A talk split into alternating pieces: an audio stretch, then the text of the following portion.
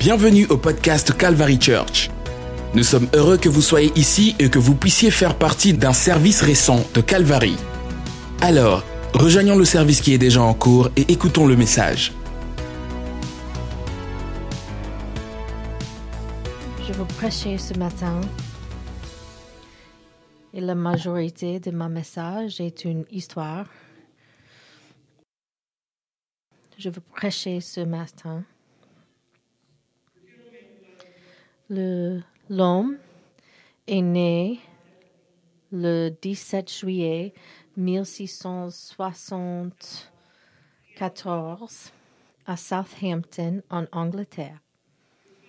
Son père était pasteur. Comme enfant, il était connu pour sa capacité à rimer. Il a montré une propension à la rime dès son plus jeune âge. On lui a demandé une fois pourquoi il avait les yeux ouverts pendant les prières et ce à quoi il a répondu un petit souris faute d'escalier a couru une corde pour dire ses prières. il a reçu des châtiments corporels pour cela auquel a crié Ô Père, Père, prends pitié, et je ne ferai plus des vers. Il est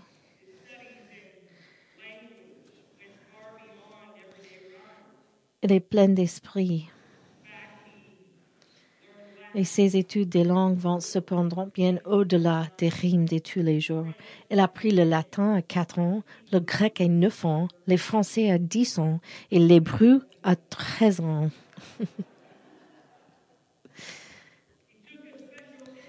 Il s'intéressa particulièrement à la musique d'église et devient frustré par le chant sans cœur des psaumes de son temps. Ce jeune homme critiquait parfois le chant dans son église.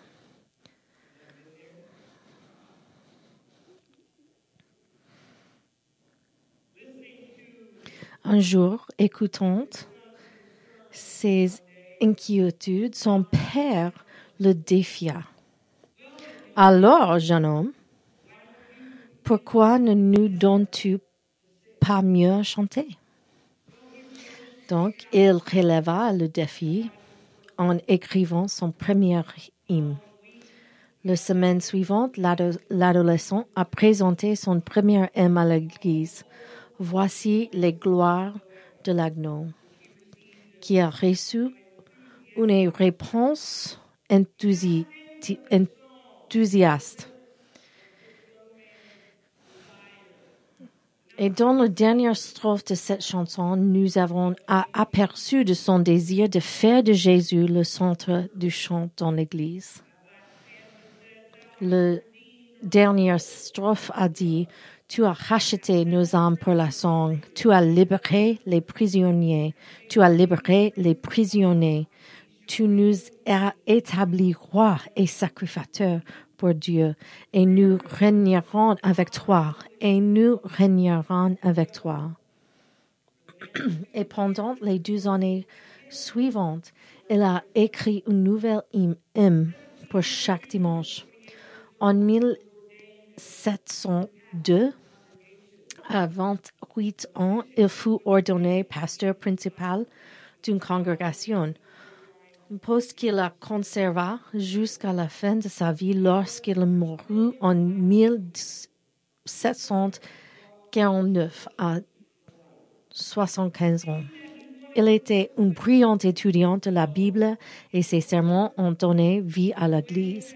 Il semblait qu'il voulait mettre un accent particulier dans l'adoration sur l'œuvre de Jésus-Christ dans le monde et la puissance de la croix. Dans l'une de ses hymnes les plus connus, de plus de 600 qu'il a écrit, il a écrit si puissamment quand j'examine la merveilleuse croix sur laquelle le prince de gloire est mort, mon gain le plus riche que je compte met la perte et verse le mépris sur toute ma fierté. Interdis, Seigneur, que je me vante, sauf dans la mort de Christ, mon Dieu, toutes les choses vaines que, que me charment le plus, je les sacrifice à son sang. Voir de sa tête, de ses mains, de ses pieds, le chagrin, les morts se sont mêlés. Est-ce que jamais un tel amour et chagrin se sont rencontrés? Où les épines composent une couronne si riche, sont comme moisies, comme rasées, mourant comme une robe se répand sur son corps sur l'arbre. Alors je suis mort à tout le globe et tout le globe est mort pour moi. Est-ce que tout le royaume de la nature était à moi? C'est un cadeau bien trop petit, la mort si incroyable, si divin. Exige mon âme, ma vie, mon tu. Et cette emphase de Christ a été trouvée tout au long de sa vie et de ses œuvres. Au cours de ces dernières années, il a continué à mépriser le chant des cantiques à l'église. Il était découragé parce que les églises de son temps chantaient principalement des chansons du livre des Psaumes de la Bible qui, bien qu'ils puissantes, mais les croyantes ne les reliant pour toujours à la croix de Jésus-Christ qu'ils considéraient comme vitale pour le vrai culte des chrétiens. Il a estimé que le simple fait d'utiliser les sons de David comme chant empêche les croyants d'adorer avec ferveur. Il a dit voir le sud indifférence, l'air négligent et irréfléchi qui se pose sur les visages de toute une assemblée, alors que le somme est sur les lèvres, pourrait même tenter un observateur charitable de soupçonner le ferveur de leur religion intérieure. ils chantent les, chansons, ils chantent les, mots, mais ils ne relient à Jésus-Christ. Ils voulons apporter la lumière du Nouveau Testament aux psaumes. Il a écrit des paraphrases de presque tous les psaumes, les publiés dans une recueil de cantiques intitulé Psaumes de David imité dans la langue du Nouveau Testament. Il sentait fortement que l'Église chrétienne devait chanter le Christ. Il a expliqué son approche de l'écriture des hymnes de cette façon. Là où le psalmiste décrit la religion pour la crainte de Dieu, j'y ai souvent joint la foi et l'amour.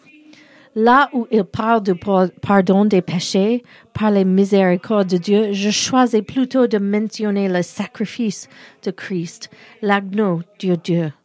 Là où il promit l'abondance de richesse, d'honneur et de longue vie, j'ai changé certaines de ces bénédictions typiques pour la grâce, la gloire et la vie éternelle, qui sont mises en lumière par l'Évangile et promises dans le Nouveau Testament. David parle de la venue de Christ et de l'espérance que Jésus nous a apportée pour son sacrifice. Il ajoutait à les sommes. C'est l'un de ses poèmes dans son livre intitulé Psaume de David, imité dans la langue du Nouveau Testament qu'il a écrit, qui est devenu l'une des chansons de Noël les plus aimées et les plus chantées aujourd'hui. Il est tiré du psaume 98. Et psaume 98 a dit, Au chante au Seigneur une nouvelle chanson, car il a fait des choses merveilleuses. Sa main droite et son bras sont sans lui ont valu la victoire. L'Éternel a fait connaître son salut. Il a relevé sa justice au lieu des nations. Il est souvenu de sa miséricorde et de sa fidélité envers la maison d'Israël toutes les extrémités de la terre en vous la salut de notre Dieu. Criez avec joie à l'Éternel, toute la terre, lancez-vous dans le chant, réjouissez-vous et chantez des louanges. Chantez à l'Éternel avec l'harpe, avec l'harpe et le son d'une psaume, avec des trompettes et le son de corps. Criez de joie devant l'Éternel le roi. Que la mer grande et toute sa plénitude, le monde et ceux qui l'habitent, que les rivières battent leurs mains, que les collines se réjouissent ensemble devant l'Éternel, car il vient par juger la terre, il jugera le monde avec justice et les peuples avec équité.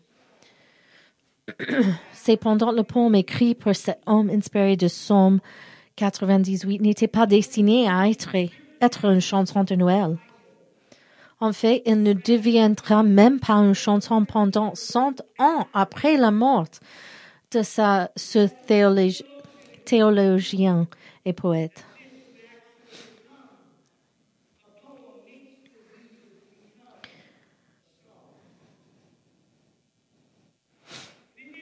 Mais alors que nous considérons cette chanson, nous réalisons que, qu'en fait, elle donne un message convaincant pour nous ici à Noël. C'est plus d'un siècle après la rédaction de ce poème en 1707 qu'en 1836, un homme de nom de Lowell Maison a mis l'âme en musique. Mason était un professeur de musique à Boston et le principal compositeur d'hymnes presbytérien aux États-Unis.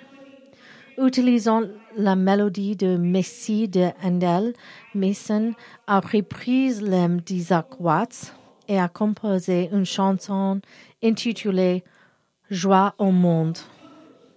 La chanson a été publiée pendant la maison de Noël et c'est ainsi que la chanson est devenue associée à la fête célébrée de la naissance de Jésus.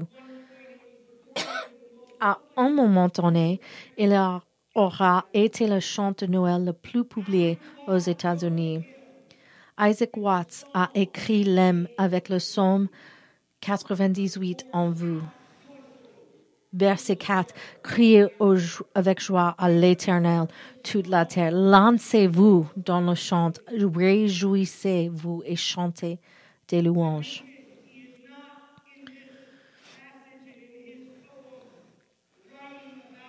Il n'écrivait même pas sur la naissance du Christ, mais plutôt sur les secondes venues de Christ. Watts a réfléchi au psaume 98, verset 9 et à la finalité de sa venue, car il vient pour juger la terre, il jugera le monde avec justice et les peuples avec équité. Cependant, ce que nous réalisons aujourd'hui, ce que nous faisons bien pendant Noël, voir sa première venue, nous oriente vers sa seconde venue.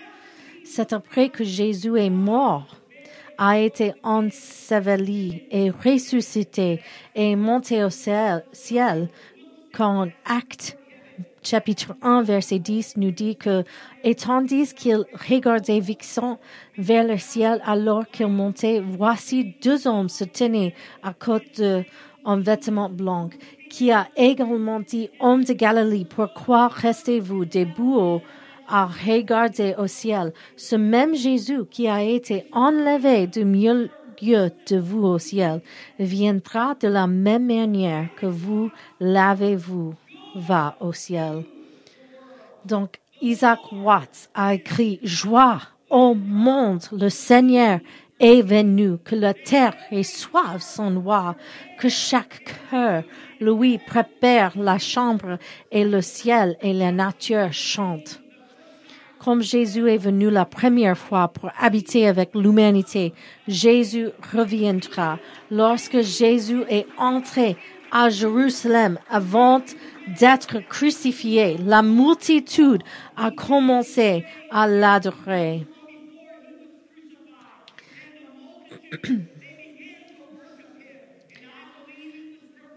C'est un culte prophétique qui nous indique sa seconde venue.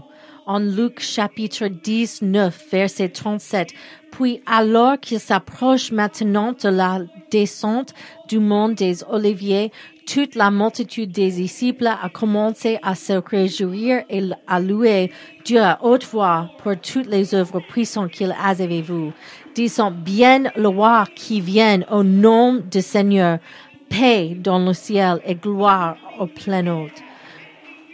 Et comme ils viennent la première fois, ils viennent une seconde fois. Et bénis le roi qui vient au nom du Seigneur. Joie au monde. Le Seigneur est venu.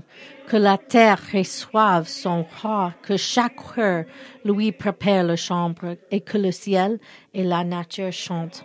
Autant que chaque cœur lui prépare la chambre.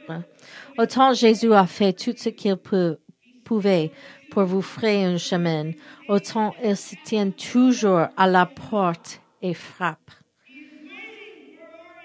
Il, euh, il espoir pour nous de l'invitant à entrer. Soit nous le laissons debout dans le froid. En Apocalypse chapitre 3 verset 20, Voici je me tiens à la porte et je frappe. Si quelqu'un entend ma voix et ouvre la porte, j'entrerai chez lui et je dînerai avec lui et lui avec moi. Que chacun lui prépare la chambre. Je crois pour quelqu'un aujourd'hui que vous êtes une prière d'ouvrir la porte de salut dans votre vie, une porte de la puissance de le Seigneur dans votre vie. Joie au monde, le Sauveur. Isaac Watts a poursuivi Joie au monde, le Sauveur règne, que les hommes emploient leur chante tandis que les champs et les inondations, roches, collines et plaines répétaient, la joie sonnerait. Il référence à Somme 98 en verset 4, criez avec la joie à l'Éternel toute la terre, lancez-vous dans le chant, réjouissez-vous et chantez des louanges. Chantez à l'Éternel avec l'arpe, avec l'arpe et le son d'une somme, avec des trompettes et le son d'un corps, criez de joie devant l'éternel roi, que la mer grande et toute sa plénitude, le monde et ce qu'il habite, que les rivières battent leur main, que les collines se réjouissent, réjouissent ensemble devant l'éternel, car il vient pour juger la terre, et jugera le monde avec justice, et les peuples avec équité. il avoue un écho des louanges lorsque nous réalisons réalisons que le Sauveur règne. Joie au monde, le Sauveur règne, que les hommes emploient leur chant, tandis que les champs et les inondations, roches, collines et plaines répétaient la joie sonnaire. C'est un écho de louange. Le strophe suivant du poème de Isaac Watts n'est pas toujours inclus dans le chant de joie au monde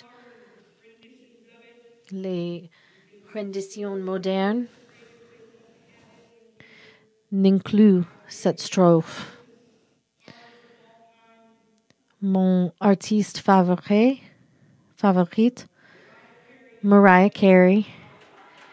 Mon artiste favorite de Noël est Mariah Carey. Et il y a certains de vous qui pas. Mariah Carey n'inclut pas cette verse.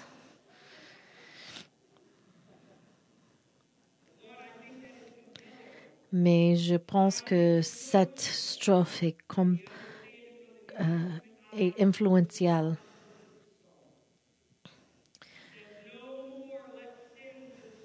Ce n'est pas aussi que les autres strophes, mais la ligne sont joyeuses lorsqu'elle est comprise à partir des yeux du Nouveau Testament à travers laquelle Watts interprétait le son. Et le strophe Ne laissez plus grandir les péchés et les chagrins, ni les épines n'infestant le sol. Ils viennent faire couleur ses bénédictions aussi loin que la malédiction soit trouvée. Rats en fait nous ramène à Genèse, Genèse 3 et nous rappelle que ne laissez pas grandir le péché et les chagrins et viennent bénir autant que malédiction est trouvée.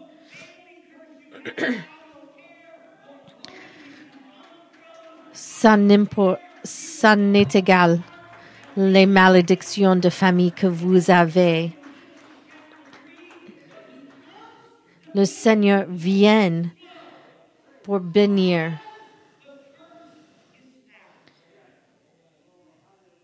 Il vient faire couler ses bénédictions aussi loin que les malédictions soient trouvées. Watson fait nous ramène la dernière phrase. Il gouverne le monde avec vérité et grâce et fait prouver les nations les gloires de sa justice et les merveilles de son amour. Le strophe 4 célébrait le règne du Christ sur les nations.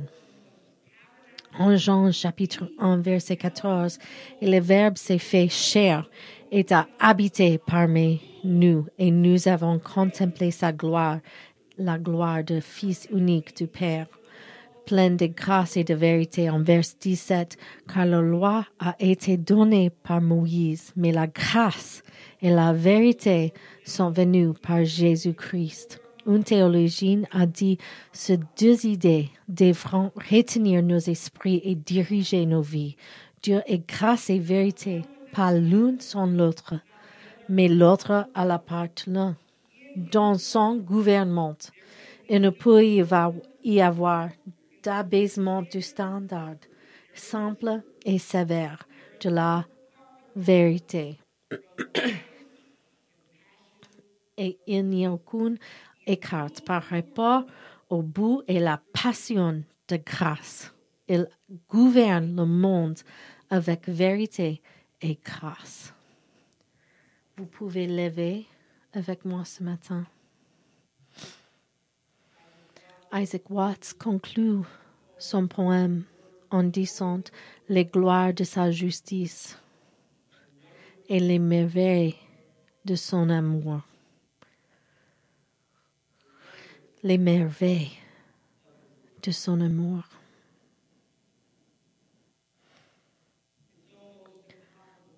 Nous ne pouvons pas mesurer ni comprendre pleinement l'amour de Dieu pour nous parce que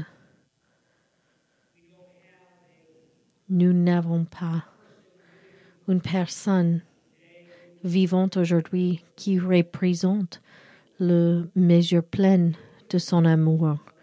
Nous avons une petite vous à travers les peuples dans nos vies, mais nous nous ne recevrons pas la mesure pleine de son amour, mais l'amour de Dieu pour vous, pour moi, c'est une merveilleuse chose. Éphésiens chapitre 2 verset 4.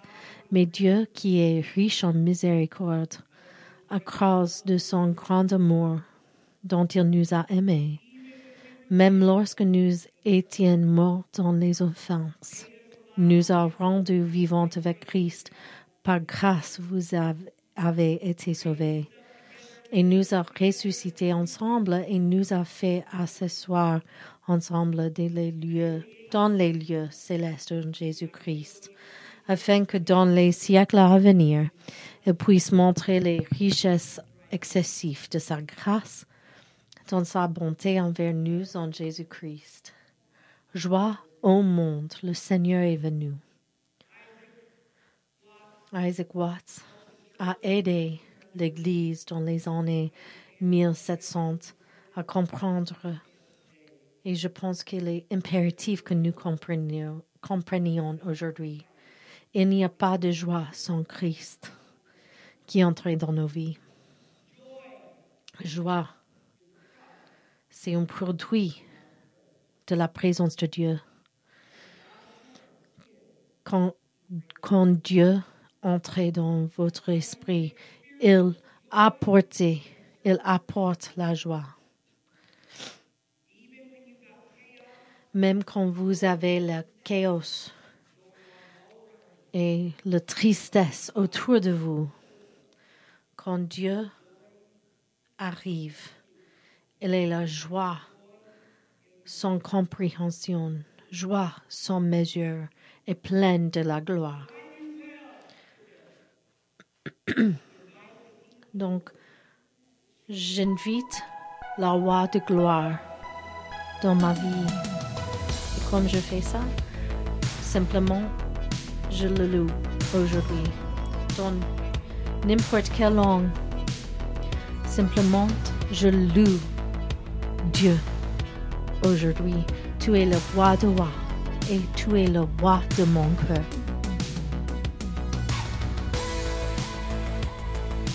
Ce podcast vous a été présenté par The Calvary Church à Cincinnati, Ohio. Pour plus d'informations sur The Calvary Church, veuillez visiter notre site web à www.thecalvarychurch.com. Considérerez nous rejoindre pour un service où trouver des gens sympathiques, de la musique à haute énergie, de la prédication bouleversante et de l'enseignement d'une vision biblique du monde? Vous pouvez trouver notre podcast sur iTunes, Google Play ou sur notre site web à www.thecalvarychurch.com. Jusqu'à la prochaine fois. Merci d'avoir écouté.